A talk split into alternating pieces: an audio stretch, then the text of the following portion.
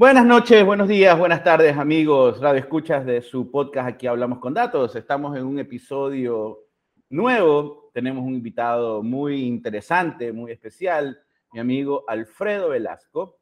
Eh, voy a dejar que Alfredo se presente, pero escuchen hasta el final porque vamos a tratar unos temas súper interesantes que a veces los pasamos por alto y después cuando reflexionamos sobre los temas que vamos a conversar ahora con Alfredo, nos quedamos con la sensación de por qué no había reflexionado sobre esto antes.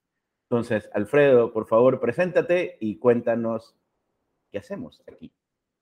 Roberto, muchas gracias por la invitación. Eh, soy Alfredo Velasco, soy director de la organización Usuarios Digitales, una organización que trabaja por el libre ejercicio de los derechos en, plataformas digitales. Eh, realmente contigo una amistad de más de 20 años, casi que viste a mi hijo nacer. Más o menos. Entonces, eh, realmente por ahí hemos, hemos compartido nuestro gusto por la tecnología y obviamente también sobre el impacto que tiene a nivel social. Pues, ¿no? Eh, en, mi caso muy particular, eh, en el tema de protección, inicialmente de protección del consumidor, pero nos dimos cuenta de que esto de aquí va un poquito más allá y que Internet viene a ser un canal por el cual todos ejercemos nuestros derechos y que esto de aquí debería estar protegido y garantizado y desde ahí comenzamos a trabajar en este aspecto. Ya, una pregunta, pero, pero aclarémoslo un poquito porque de repente las personas que nos están escuchando no tienen claro qué es esto de los derechos digitales. O sea, ¿qué, qué es? ¿Cómo se come? ¿Cómo lo, ¿Cómo lo pueden empezar a entender si todavía a veces no entendemos cuáles son mis derechos que tengo, no sé, como ciudadano? Ok, puede ser que lo, que lo pueda digerir un, pueda digerir un poquito más, pero derechos digitales, ¿qué es eso? Claro, a ver, eh, eh, particularmente es, es, el nombre sexy que se le pone a los océanos como una especie de, de, de, síntesis o de, tratar de resumir derechos humanos en plataformas digitales. Entonces, o, sea, cogen derechos digitales, pum, lo unieron, entonces queda ahí que es el, el nombre sexy que le han puesto, pues, ¿no? Particularmente no coincido con este tema de, derechos digitales, si bien es cierto la dinámica que es, con la cual se ejercen los derechos a través de Internet es distinta a la dinámica que nosotros ejercemos, por ejemplo, en una plaza pública o la que ejercemos en televisión o en radio. Eh, tampoco nosotros no hemos visto eh, derechos televisivos o derechos radiales o derechos en plaza pública, pues no, o sea, no se hace una distinción, por lo cual eh, particularmente, o sea, muy a criterio mío, me parece que esta, este acuñamiento de derechos digitales eh, realmente, eh, más que hacerle un favor a la protección o, o a la o, o, a, la, o, a, la, o a garantizar los, los derechos por los estados, eh, eh, realmente lo que ha hecho es, es, darle como un halo medio etéreo por el cual no se, no se logra pensar que derechos digitales, a lo mejor uno piensa derechos digitales solo tiene que ver con que yo tengo un dispositivo, derechos digitales solo tiene que ver con que eh, yo pueda pagar internet o que tenga internet siempre, cuestiones por el estilo. Entonces, esto aquí va mucho más allá, tiene que ver con derechos humanos, este, derechos desde el tema de, la privacidad, derechos desde la honra y el buen nombre, derechos este, a, la, libre asociación. Entonces, todos estos derechos que nosotros tenemos desde la Declaración Universal de Derechos Humanos, realmente lo que hacemos es eh, eh, plasmarlos o, o, los ejercemos en distintos ámbitos. Pues no, puede ser este, Twitter, puede ser Facebook, puede ser TikTok, Puede ser la televisión, puede ser la radio, puede ser el periódico, puede ser parado yo en la plaza de Calandelet con un cartel diciendo cualquier cosa, pues, ¿no? Entonces entiendo que es extrapolar los derechos, como eh, voy a decir un término peyorativo, de la vida real a plataformas digitales, o sea, extrapolar los derechos que ya tenemos. Claro, claro. Entonces, eh, eh, es una, una, una, lucha continua que realmente de alguna manera parte de eh, las organizaciones. Eh, ahí sí hay que hacer un, mea culpa y también eh, una especie como también de, de, de, tratar de, diseccionar este tema de, la, de las organizaciones este, no gubernamentales. Obviamente cada quien lo, lo, hace de la mejor manera posible, pero particularmente en la línea comunicacional, cuando se dice derechos digitales, se le da este halo de, ah, o sea, existen derechos físicos que se ejercen en cualquier otra plataforma y derechos digitales que solamente aplican a Internet. Entonces, ¿cuáles son los más importantes? ¿Los físicos o los digitales? Ah, son los más importantes son los físicos. Entonces, los digitales quedan como derechos de eh, cuarta o quinta generación. Pues, ¿no? Entonces, eh, eh, es un poco una lucha muy particular que yo tengo porque realmente derechos, el acuñamiento de derechos digitales lo han tomado hasta organizaciones internacionales, pero no han visto también el impacto positivo o el impacto, y particularmente no han visto el impacto negativo que, este, que, esta, que, esta, esta frase acuñada ha llevado al tema de los derechos humanos en plataformas. Bueno, pero entonces pongamos un ejemplo para que las personas que nos escuchan lo entiendan. ¿Cómo trasladas un derecho humano que de repente lo entendemos eh, físicamente, no sé, pues libertad de libre asociación, etcétera, etcétera, eh, que ya durante, no sé, un montón de años lo hemos escuchado, ya los hemos medio digerido un poco. ¿Cómo lo trasladas a plataformas digitales? Como para que la gente vaya entendiendo que no hay una diferencia entre derechos digitales y derechos físicos. Si es que ya, ya, ya estableciste el punto que no existe la diferencia, pero ¿cómo, cómo, cómo haces un ejemplo para que, para que lo entendamos?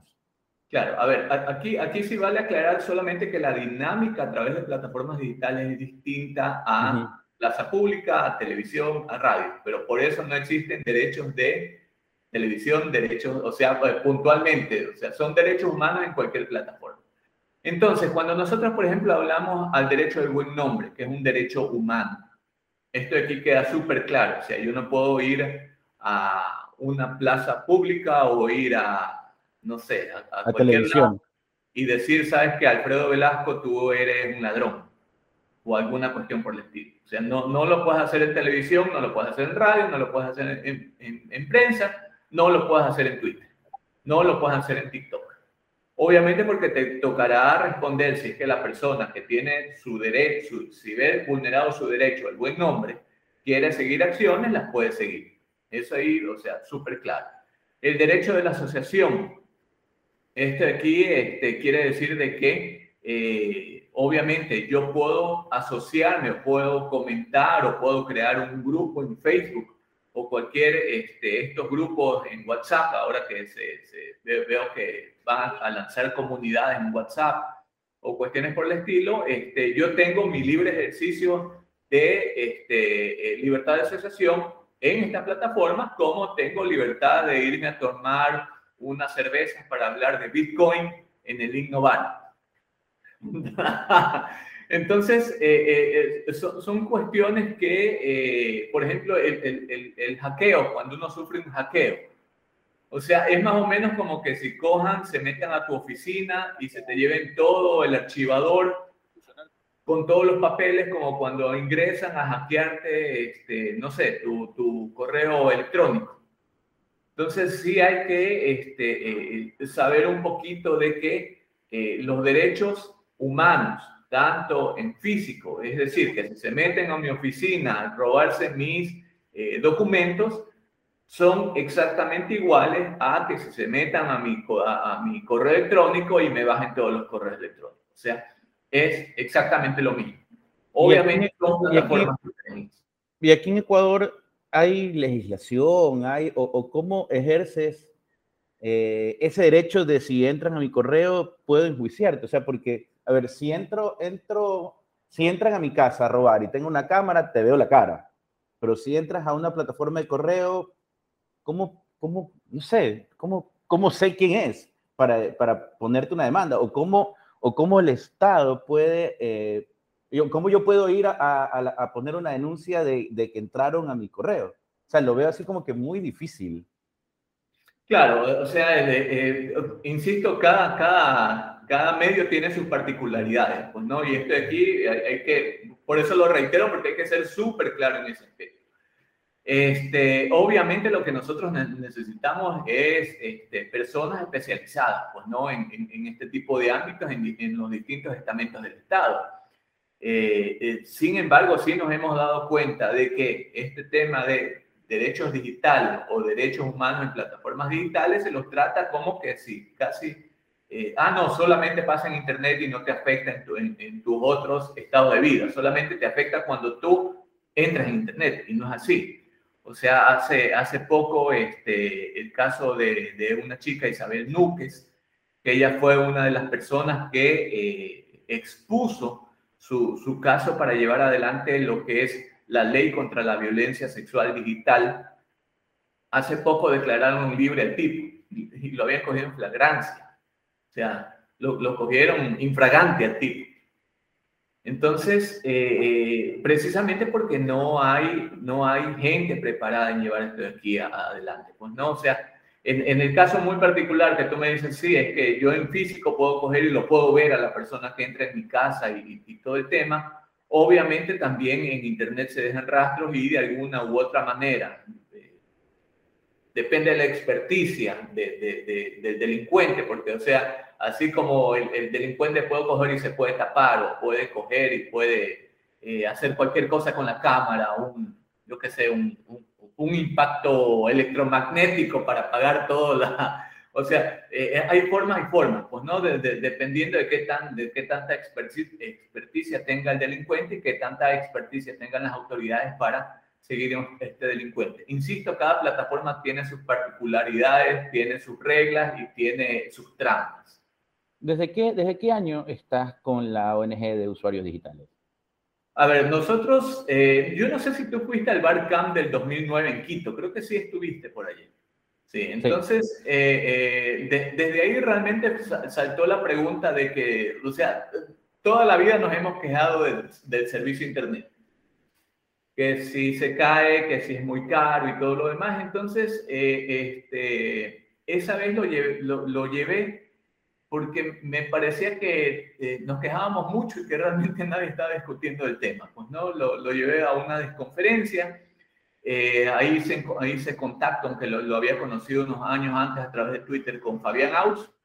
Y realmente con él es que hemos llevado este tema adelante. cuando ya nos metimos en el tema de, de derechos humanos, de aquí historia que, casi nadie conoce, pero cuando nos metimos en el tema de derechos humanos ya nos tocó frentear un poquito más con eh, el ente que debería garantizar los derechos, que es el Estado. ¿no? Y uno de los poderes de este de aquí era, obviamente, el Ejecutivo, representado por la presidencia.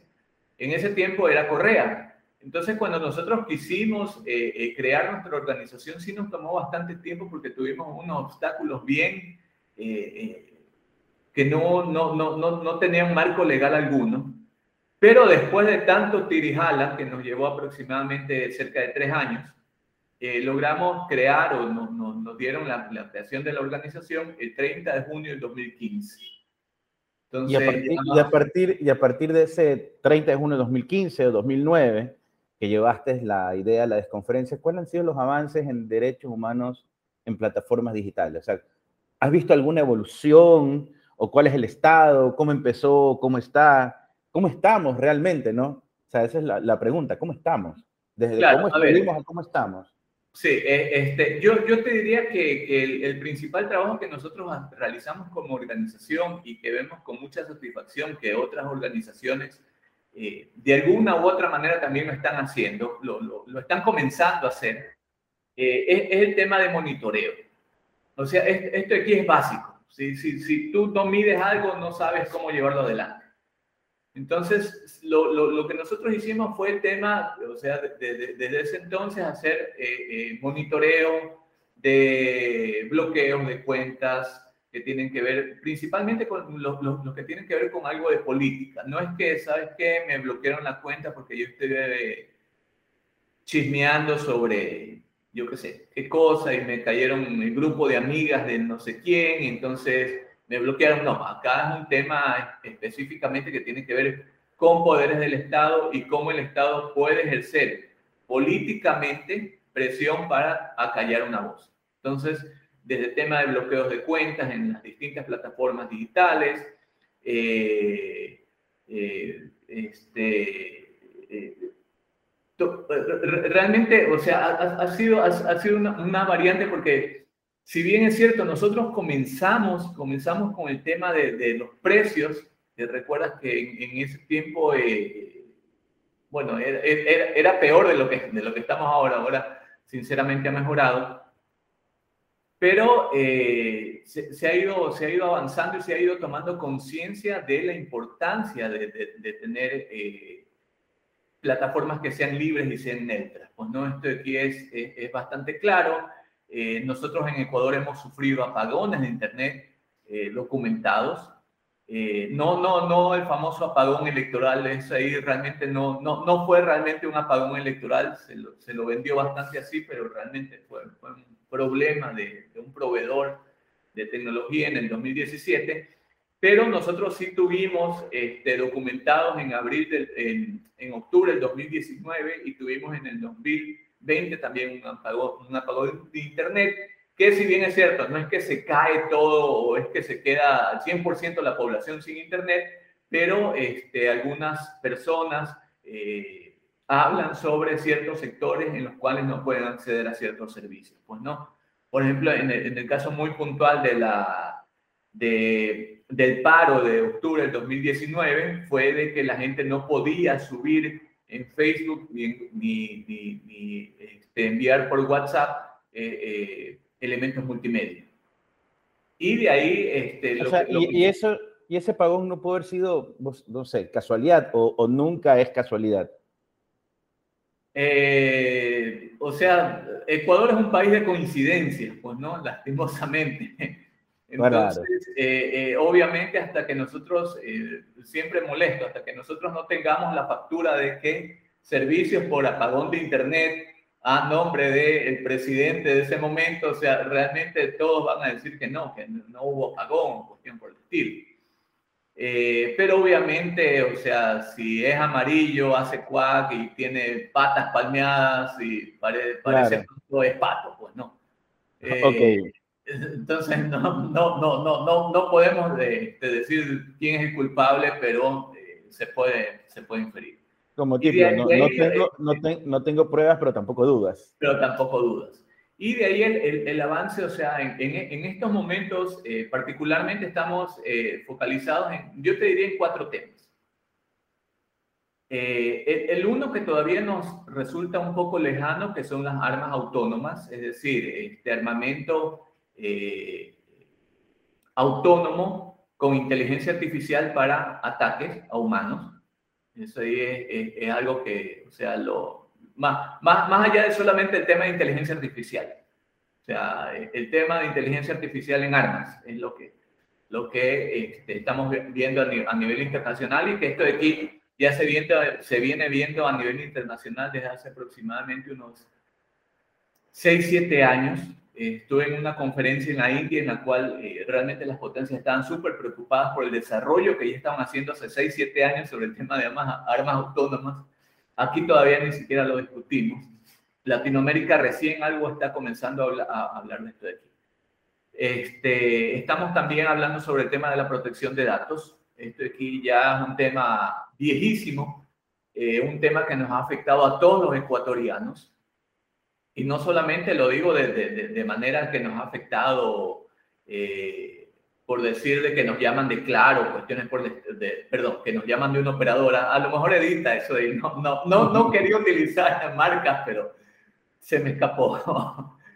Este, eh, más, más allá de eso de ahí, este, lo, lo que vimos con, con, con total eh, horror y que lo ha visto y, y que Ecuador es caso icónico a nivel mundial sobre cómo se, se filtran los datos de toda una población, ni, eh, menores, ancianos, eh, personas fallecidas incluso, eh, de absolutamente toda la población con cruces parentales, con cruces matrimoniales y, todo lo demás, fue este, lo que tuvimos hace poco, con, fueron los casos de databooking, no Y eso ahí fueron los casos porque esta gente ni siquiera le puso usuario y clave para acceder a los datos.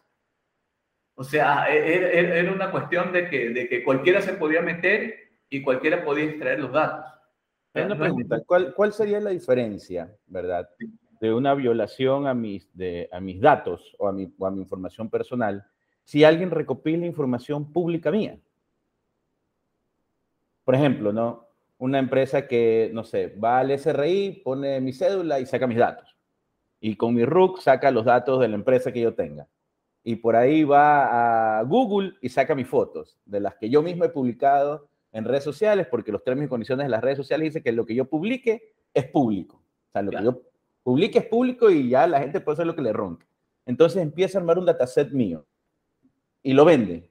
No, imaginemos que ese fuera el caso. Ahí hay una obligación, puede ser inmoral, pero tal vez no ilegal. ¿Cuál es la línea delgada entre la inmoralidad y la ilegalidad de, de recopilar datos que sean públicos y luego venderlos? Ya, a ver, eh, eh, esto aquí realmente la, la, la, gran diferencia es el tratamiento de los datos. Ok. O sea, ¿cuál es el consentimiento que tú das para el uso que le vayan a dar a esos datos? Y hablando de tratamiento de datos es, ¿sabes qué? Sí, yo doy mi foto, pero para, yo qué sé, eh, en, en, el caso de, de, de instituciones públicas, que, que, fue esto de Kigo, o sea, llamó mucho más la alerta porque eran instituciones públicas. Yo doy este, mis datos médicos, pero solamente para que los maneje el, el, IES. Yo doy mis datos del SRI, pero solamente para el SRI o consultas que no me crucen los datos con otra información. Pero el, el asunto es que, o sea, estas empresas, mejor dicho, partiendo, estos funcionarios públicos del gobierno de Correa, del gobierno de Lenin, vendieron bases de datos a estas empresas y estas empresas lo que hicieron fue coger y publicarlos y de alguna manera darle un tratamiento, no sé si eh, eh, de, cruzarlos o alguna cuestión por el estilo. Pues, ¿no? Eso ahí nunca quedó claro, obviamente las autoridades nunca lo esclarecieron. Eh, recuerdo tanto al ex ministro eh, culpando al gobierno anterior cuando fue en su periodo en el cual ocurrió eso de ahí. No vimos nunca ni una persona detenida, ni una persona eh, investigada, ni una persona despedida, por lo menos, respecto a esto de aquí. Entonces, eh, la, la, gran diferencia con la actual ley que nosotros tenemos es el consentimiento y el tratamiento que se le dé a esos datos. Yo consiento de que este, crucen los datos o que los vendan o los publiquen o cualquier cosa por el estilo, sí, ah, ya, entonces bueno, ya, lo, va, lo va a coger determinada empresa a la cual yo le he dado el consentimiento para que haga eso de él. Ya, y ahí, por ejemplo, nosotros como ciudadanos, ¿qué podemos hacer? Si de repente detectamos que mis datos han sido eh, vendidos o utilizados para una, eh, para una cosa diferente a lo que autoricé, ¿dónde voy? Eh, ¿Cuál, cuál, cuál es mi recurso como ciudadano para poder hacer uso de mis derechos? A ver, actual, actualmente este, te toca ir a la fiscalía, ¿no? pero, pero la fiscalía, yo me paro y digo, no sé, voy a decir cualquier cosa. Me están llamando de una operadora que no he dado mis datos, no sé. Y ahí entran también los call centers que se dedican a... Y hay empresas que usan, que, que su servicio es enriquecer base de datos eh, es que no, me queda, no me queda muy claro cuál es la línea de una empresa que factura para enriquecer datos, que no sé de dónde los toma, eh, para otras empresas, para que hagan llamadas de ventas. Entonces, una empresa a la que no soy cliente me llama a ofrecer un servicio, lo cual está bien, porque si no, ¿cómo yo me entero que esa empresa ofrece el servicio? Pero yo tampoco les di mis datos a esa empresa para que me venda. Entonces, ¿cómo es esa mecánica o esa lógica de intercambio de datos que sean válido, que sea válido el intercambio, o intercambio de datos eh, eh, ilegal o inválido. Entonces, ¿cómo, cómo, lo, ¿cómo lo podemos diferenciar? Claro, a ver, este, eh, respondiendo a tu primera pregunta, ¿cómo nosotros hacemos el tema de, una vez que me sienta yo vulnerado de, de, mis datos, este, qué es lo que tengo que hacer? O sea, hasta el momento solamente tienes la fiscalía. O sea, ir a pararte a la, ¿sabe qué, señor fiscal? Yo vengo a denunciar el robo de mis datos y el señor fiscal en el 90 algo por ciento de las veces se te reirá y te dirá, ¿sabe qué? Vino a esperar acá cuatro horas para poner su denuncia a fiscalía, este, vaya nomás, ¿no? Vaya que ese con Facebook, vaya que ese con Twitter, o vaya que ese con TikTok, o lo que sea. En el, este, pero actualmente ya tenemos una ley de protección de datos personales, ¿no? El tema con la ley de protección de datos personales es que no tenemos todavía una autoridad que vaya a ejercer esa protección de datos personales. Eh, esto aquí ya se está haciendo un análisis, eh, particularmente, o sea, como parte de usuarios digitales, estoy presidiendo la veeduría ciudadana para la elección de la autoridad de protección de datos personales. Eh, o sea, esto aquí fue la semana pasada recién que, me, dieron para que presida todo, todo este equipo, ¿no? fue a través de, de un sorteo y todo el tema.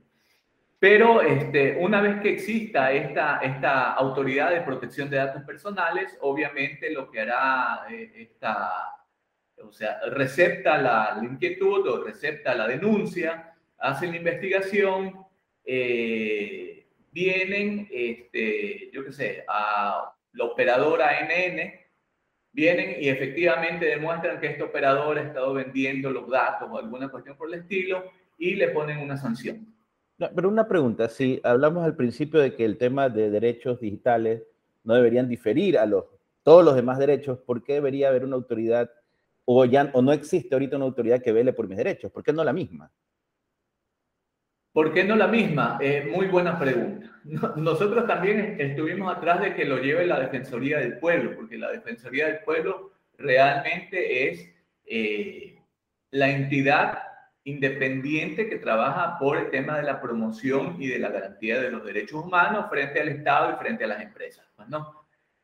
Eh, o sea, eh, eh, no sé, tendría, tendríamos que, que, hablar largo y extenso de por qué se les ocurrió poner la sede en Guayaquil de la, de la superintendencia, o sea, crear una, una superintendencia de protección de datos personales y poner la sede acá.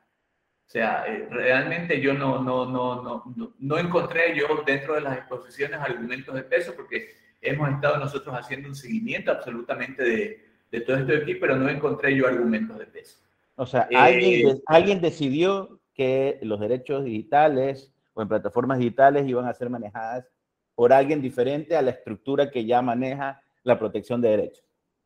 Claro, o sea, a alguien se le ocurrió que habría, habría que crear un puesto y que posiblemente podrían ingresar ciertas personas a crear toda una estructura, etcétera, etcétera. Pues no, o sea, eh, eh, hablando muy morochamente.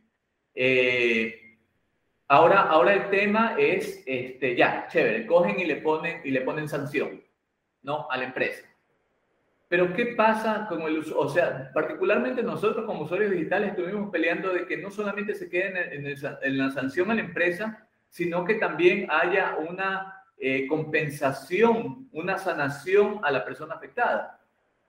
Porque, o sea, hablando, hablando muy morochamente, o sea, brother, esa plata va para, para el Estado y esa plata va para pagar los call centers. O sea, ¿a mí en qué me beneficia que le pongan sanción a esta empresa Sí, o sea, bueno, ya a lo mejor dejará de, fastidiarme, pero me estuvo fastidiando todo el resto de, tiempo. Y la sanción a mí no me compensa en nada. O sea, lo, que va es, a, plata del Estado, a, plata para que la maneje el gobierno, quién sabe cómo. Entonces, eh, estuvimos atrás de esto de aquí, pero obviamente, eh, lastimosamente, no tuvimos apoyo alguno. Eh, incluso en, el reglamento, porque primero se hace la ley, después se hace el reglamento, en el reglamento tratamos de que haya una mejor dinámica entre, fiscalía, entre este, esta autoridad de protección de datos personales o este ente de, de, protección de datos personales, esta superintendencia de protección de datos personales, con fiscalía, con otras, con Defensoría del Pueblo, a fin de que el usuario, la persona tutora de sus propios datos, tenga una compensación por el mal uso de esos datos. Entonces, eso ahí como, como, como para darte un vengo del futuro y te voy a contar lo que va a pasar más adelante. Pues no, o sea, eh, la, la, la, lucha será por, por darle plata al Estado, no por una compensación para el usuario. O sea, partamos de ahí. Este, ahora, lo, lo, lo, que tú me decías de cómo este, cómo pueden manejar lícitamente los datos las empresas, ¿no? Esta ley de protección de datos personales, o sea, ya te digo, tiene dos, dos, dos eh, eh, postes en los cuales se cimenta. El primero es el consentimiento. O sea, libre e informado. A mí me tienen que decir, ¿sabes qué? Yo voy a coger tus datos y los vamos a utilizar en tal y tal cosa por tal y tal empresa. Ya, una pregunta ahí. Si me avisan tienen que esperar que yo acepte Sí, así. me Ya, ok. Así es. De alguna u otra manera. O sea, este, como, como cuando tú te registras en una red social y te dicen, ¿sabes qué? Sí, yo acepto los, los términos y condiciones de uso, igual.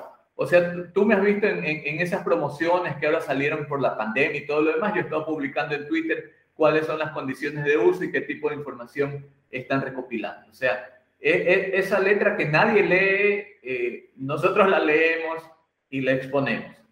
Entonces, eh, por un lado el consentimiento y por otro lado el tratamiento. O sea, sí, yo, yo consiento de que eh, me recojan estos datos, que por aquí eh, y tal empresa, y de igual manera la empresa me tiene que informar qué tratamiento le va a dar esos datos. Si los va a tratar solamente por 30 días para la promoción de que me den tal cosa gratis, si los va a almacenar por un año este, porque X, Y, Z razones, o este, va a hacer un cruce de esta información, o la va a vender porque esta, eh, este, esta promoción no sola, esta promoción la hace una agencia de marketing y esta agencia de marketing trabaja con 10 marcas más y a estas 10 marcas les va a dar mis datos personales. Entonces, todo esto de aquí nos tienen que decir y todo esto de aquí este, deberíamos nosotros estar protegiendo. O sea, de repente lo dicen en los términos y condiciones, pero como no lo leemos y cuando vemos que nuestros datos están por otro lado, pero de repente estuvo en la letra chiquita. No lo sé, no lo sé, puede ser, ¿no? Claro, o sea, eh, este, actualmente ni siquiera está en la letra chiquita, o sea, Ok, en, en los, en los casos de, de- de Ecuador. Entonces, so- solamente para, para, para decirte los, los temas que estamos trabajando, porque tú me hablaste desde el 2009 que comenzamos con el tema de quejarnos de la calidad de Internet hasta el 2022. Este, estamos trabajando en el tema de armas autónomas, de protección de datos, este, lo que tiene que ver también con violencia dentro de lo que son las redes, este, las plataformas digitales, hablando de violencia de género, hablando de violencia política. Estamos también entrando ya a hablar sobre el tema de de del metaverso, sobre los derechos humanos en el metaverso. Y finalmente, este, ahorita estamos haciendo una coalición regional por el tema de lo que se llama moderación de contenido. Estas eh, bajadas de contenido que generalmente realizan las redes sociales en, eh, eh, a veces generalmente se dan en momentos críticos y políticos, pues, ¿no? Entonces, eh, sabe, eh, atrás de esto aquí hay todo un sistema de automatización porque comprendemos de que no pueden poner humanos a monitorear absolutamente todo lo que dice la gente, pero sí hemos encontrado muchos errores y hemos encontrado procesos que no se están llevando adelante de la manera, eh, de una manera efectiva para proteger eh, los derechos. Entonces, eh, estamos trabajando en este momento en, en esas líneas de acción que obviamente cada vez eh, se, hacen, se hace más fino, pues no se hace mucho más focal, mucho más eh, neurálgico el tema del tratamiento de derechos, porque eh, siempre hay coyunturas que parecen primero pequeñas, pero cuando uno comienza a hablar ese hilo tiene una, eh, eh, cuestiones eh, mucho más grandes atrás, como por ejemplo este tema de moderación de contenido. No diría, ah, no, sí, o sea, es la red social, es una red social privada, entonces ellos pueden hacer lo que les dé la gana. Eh, no, no, no, no, no lo pueden hacer así. Ya, entonces, ahí me quedan, me quedaron dos, dos eh, términos que tú dijiste, eh, un término, perdón, que tú dijiste que me llamó la atención, que de repente las personas que nos están escuchando no, no tienen claro qué es la neutralidad en la red. O sea, yo vengo escuchando el término, medio lo entiendo, creo que medio lo entiendo el tema de neutralidad en la red, pero no sé si nos puedas explicar un poquito qué significa eso, porque tú dijiste eh, que también están, eh, o se está buscando o se espera la neutralidad, que sea neutra la red. Claro, a ver, sobre, sobre la neutralidad es que este, ni gobiernos ni corporaciones eh, puedan dar prioridad a cierto contenido u obstaculizar cierto contenido o servicios. ¿ya? Esto, aquí- esto de aquí quiere decir neutralidad de la red. Por ejemplo, si a ti te dan un servicio gratis versus uno que cuesta, ¿sí? Están priorizando de alguna manera económicamente el que es gratis, ¿sí? Si cogen y este, dan prioridad, más, más allá de la técnica, porque si ya nos ponemos a, a- a ver muy técnicamente el tema de Internet, sí, efectivamente hay contenido que se prioriza por el Ujú. tema de la continuidad que debe tener. En este caso, por ejemplo, el video. Una videoconferencia se priorizan estos paquetes para que tenga una continuidad. Pero no es, o sea, es una priorización técnica para que el servicio sea continuo y sea estable. No, no es que yo digo, ¿sabes qué? Este, me van a bloquear todo lo que son videollamadas porque no quiero que se sepa el estallido eh, político-social que está pasando en este momento. Entonces, estos, estos pequeños obstáculos o estas pequeñas priorizaciones que se hacen a nivel corporativo de las grandes empresas o a nivel de los, de los estados o gobiernos es lo que este, eh, nosotros, por, por, lo cual nosotros eh, trabajamos contra, trabajamos a favor de la neutralidad de la red y en contra de estas prácticas que eh, van en detrimento de la neutralidad. y, ya, y, ya, como para ir eh, cerrando un poquito, pero ya llevamos más de casi 40 minutos, se nos ha ido súper rápido. ¿Qué, ¿Qué, país en el mundo es el, el modelo a seguir? Como para decir, miren, todo lo que es neutralidad, privacidad, tratamiento de datos, está súper bien manejado, derechos humanos digitales están súper bien manejados, hay organizaciones gubernamentales que se preocupan de ejercer los derechos de los ciudadanos, los ciudadanos tienen acceso a, a saber cómo están manejados sus datos y casi, casi que es el mundo ideal. ¿Cuál es ese país donde sucede y el modelo a seguir? ¿O todavía es una utopía que se busca a nivel mundial? Bueno, a ver, este, eh, quisiera hacer primero una, una salvedad. En este momento lo que se está haciendo es eh, partiendo un poco en Internet. ¿no? O sea, eh, este, esta gran llanura libre y abierta y, neutra que nosotros este, Internet, o sea, en este momento estamos viendo que eh, cada quien le aplica sus bemoles, pues, ¿no? Eh, en, el tema de, de, Rusia o China, por ejemplo, tienen, tienen Internet, pero es un Internet, el Internet de ellos, pero que de alguna u otra manera termina siendo Internet. Este, tenemos, por ejemplo, cuando Facebook lanzó este, Internet gratis, que primero lo, lo, llamó Internet gratis, o sea, literal, y el Internet gratis era accesar gratis a Facebook. Pero Facebook no es Internet, porque hay 100 mil millones más de, de, de, contenido. Entonces, eh, eh, eh, todos estos bemoles los estamos, los estamos viendo. Entonces, Freedom House, y esto aquí es, es, es un adelanto, te voy a dar porque no, no lo hemos hecho público, pero Freedom House este, lanza anualmente un reporte que se llama Libertad en la Red, en la cual analiza eh, principalmente eh, eh, temas que tienen que ver con la coyuntura política, pues no.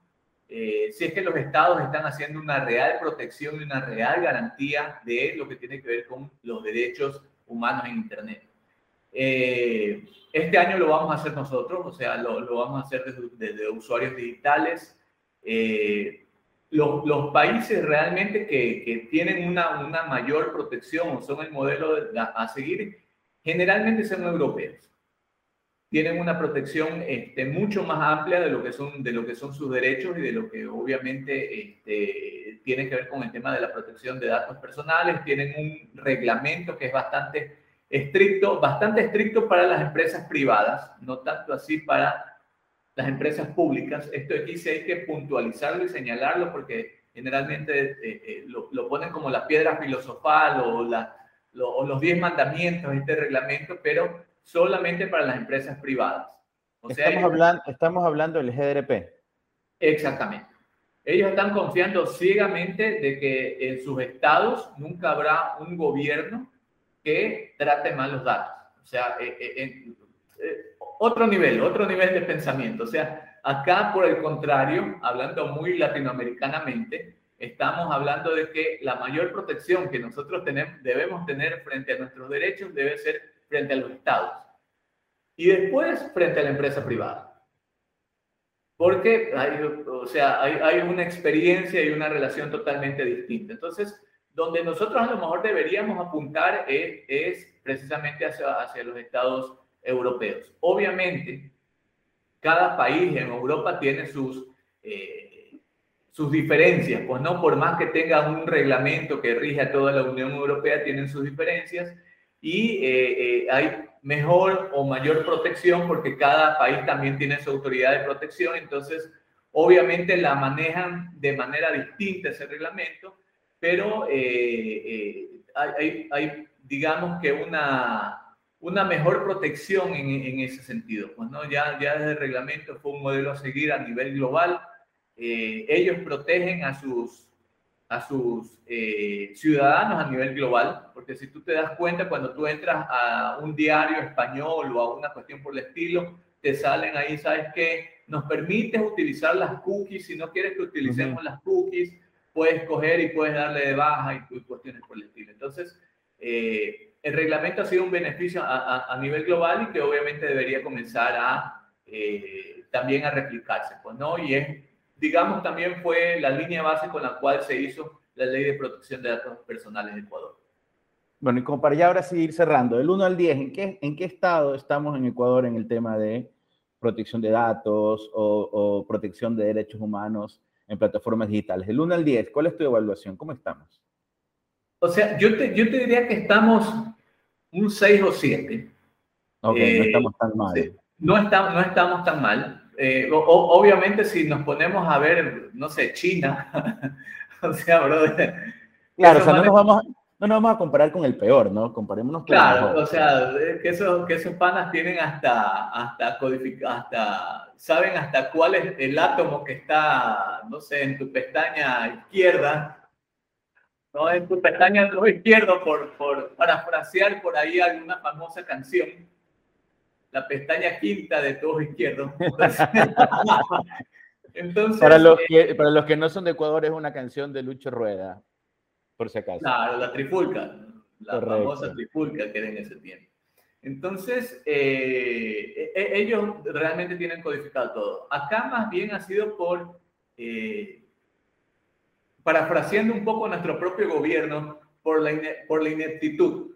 O sea, ya, ya hicieron un mea culpa de que son ineptos y que acá ha, pasado mucho, mucho de estos temas de, de, la violación de datos personales han sido por ineptitud de las autoridades. Eso por un lado. Ahora, hablando de derechos humanos en plataformas digitales, que los resumen como derechos digitales, aunque no son derechos propiamente digitales, porque son derechos humanos, este, yo sí te diría que ahí estamos un poquito mejor. Estamos, eh, respecto a los años anteriores o respecto a otros países, sí estamos un poquito mejor. O sea, no hemos visto, eh, chuta, encarcelamientos hace, hace bastante tiempo, aunque por ahí vi a un policía que publicó algo en Twitter y que le estaban haciendo, la propia policía le estaba haciendo una denuncia, pero no hemos visto casos como por ejemplo en Venezuela, en Afganistán, eh, en Tailandia, eh, en, perdón, perdón, no Tailandia, Filipinas,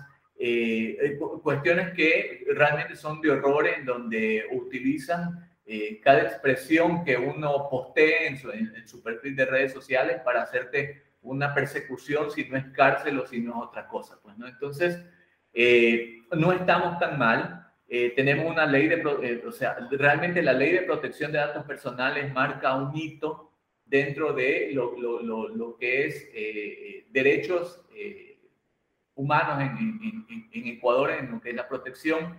Eh, esperemos que se implemente de la mejor manera, esperemos que funcione. es perfectible, sí. O sea, nadie dice que de una salen sale las cuestiones perfectas, pero se la trabajó de manera bastante, bastante amplia. Se invitaron, se invitaron a diversos sectores, eh, todos pudimos participar, por ahí se escuchó más una voz que otra, pero de alguna manera eh, eh, es, la forma de avanzar en, una ley. Pues, Entonces, hay países que todavía ni siquiera tienen ley de protección de datos personales. Ecuador era uno de ellos, ya no somos de, ese grupo. Es bastante. Es, bastante, pues no, o sea, la legalidad, aunque no lo crean, aunque sea letra muerta, es bastante, es bastante. O sea, una, un, un tema que se, que se perpetúa eh, a través de una ley y que es eh, ilegítimo, porque ya no sería ilegal, sino sería ilegítimo, es lo peor que le puede pasar a un país. Entonces, por eso nosotros monitoreando, hay actualmente una, una ley de una reforma al, código orgánico monetario en el cual medio se quiere meter ya el tema de las criptomonedas, eh, una ley de, de ciberseguridad, eh, una ley, este, ¿cuál era lo, otro? Una, una ley de, de, defensa también que se, este, se, se, está tratando. todo esto aquí en la, en la asamblea, entonces nosotros estamos tratando, estamos atrás de estos temas, analizando, digiriendo y, y, publicándolo de la manera más digerida posible para que la sociedad se llegue a enterar, pues, ¿no? O sea, eh, medios de comunicación que nos ayudan, nos han ayudado muchísimo a llegar también a, la sociedad y este, tratar de ver un poquito más adelante de cómo esta legislación o políticas públicas tienen un, impacto positivo o negativo en la sociedad, que eso finalmente aspiramos que siempre sea positivo. Pues, entonces siempre nos toca poner eh, los puntos sobre las IES y poner ejemplos, porque lo principal es poner ejemplos, como tú me decías, ¿cómo, ¿qué ejemplo me puedes dar de los derechos físicos trasladados en plataformas digitales? Porque generalmente no logramos a veces concebir o no logramos dimensionar el impacto que puede tener. Sí, hoy está, no sé, siento que hay un montón de cosas para seguir conversando. Es más, quiero este, a ver si hacemos una segunda parte para hablar de política, de bots, de trolls y de derechos humanos en el metaverso también, para empezar a ver, bueno, en estos mundos virtuales, también cómo pueden ser vulnerados mis derechos. Yo creo que podemos hacer una segunda, un segundo podcast para enfocarnos en temas políticos e invitar a otros actores este, que hacen monitoreo político, y veo que son bastante activos para ver qué ha sucedido en los últimos años en Ecuador en redes sociales. solamente para puntualizarte que el metaverso no solamente tiene que ver con este, la, eh, la realidad virtual. No, no, sí, clarísimo, clarísimo, pero creo que es lo...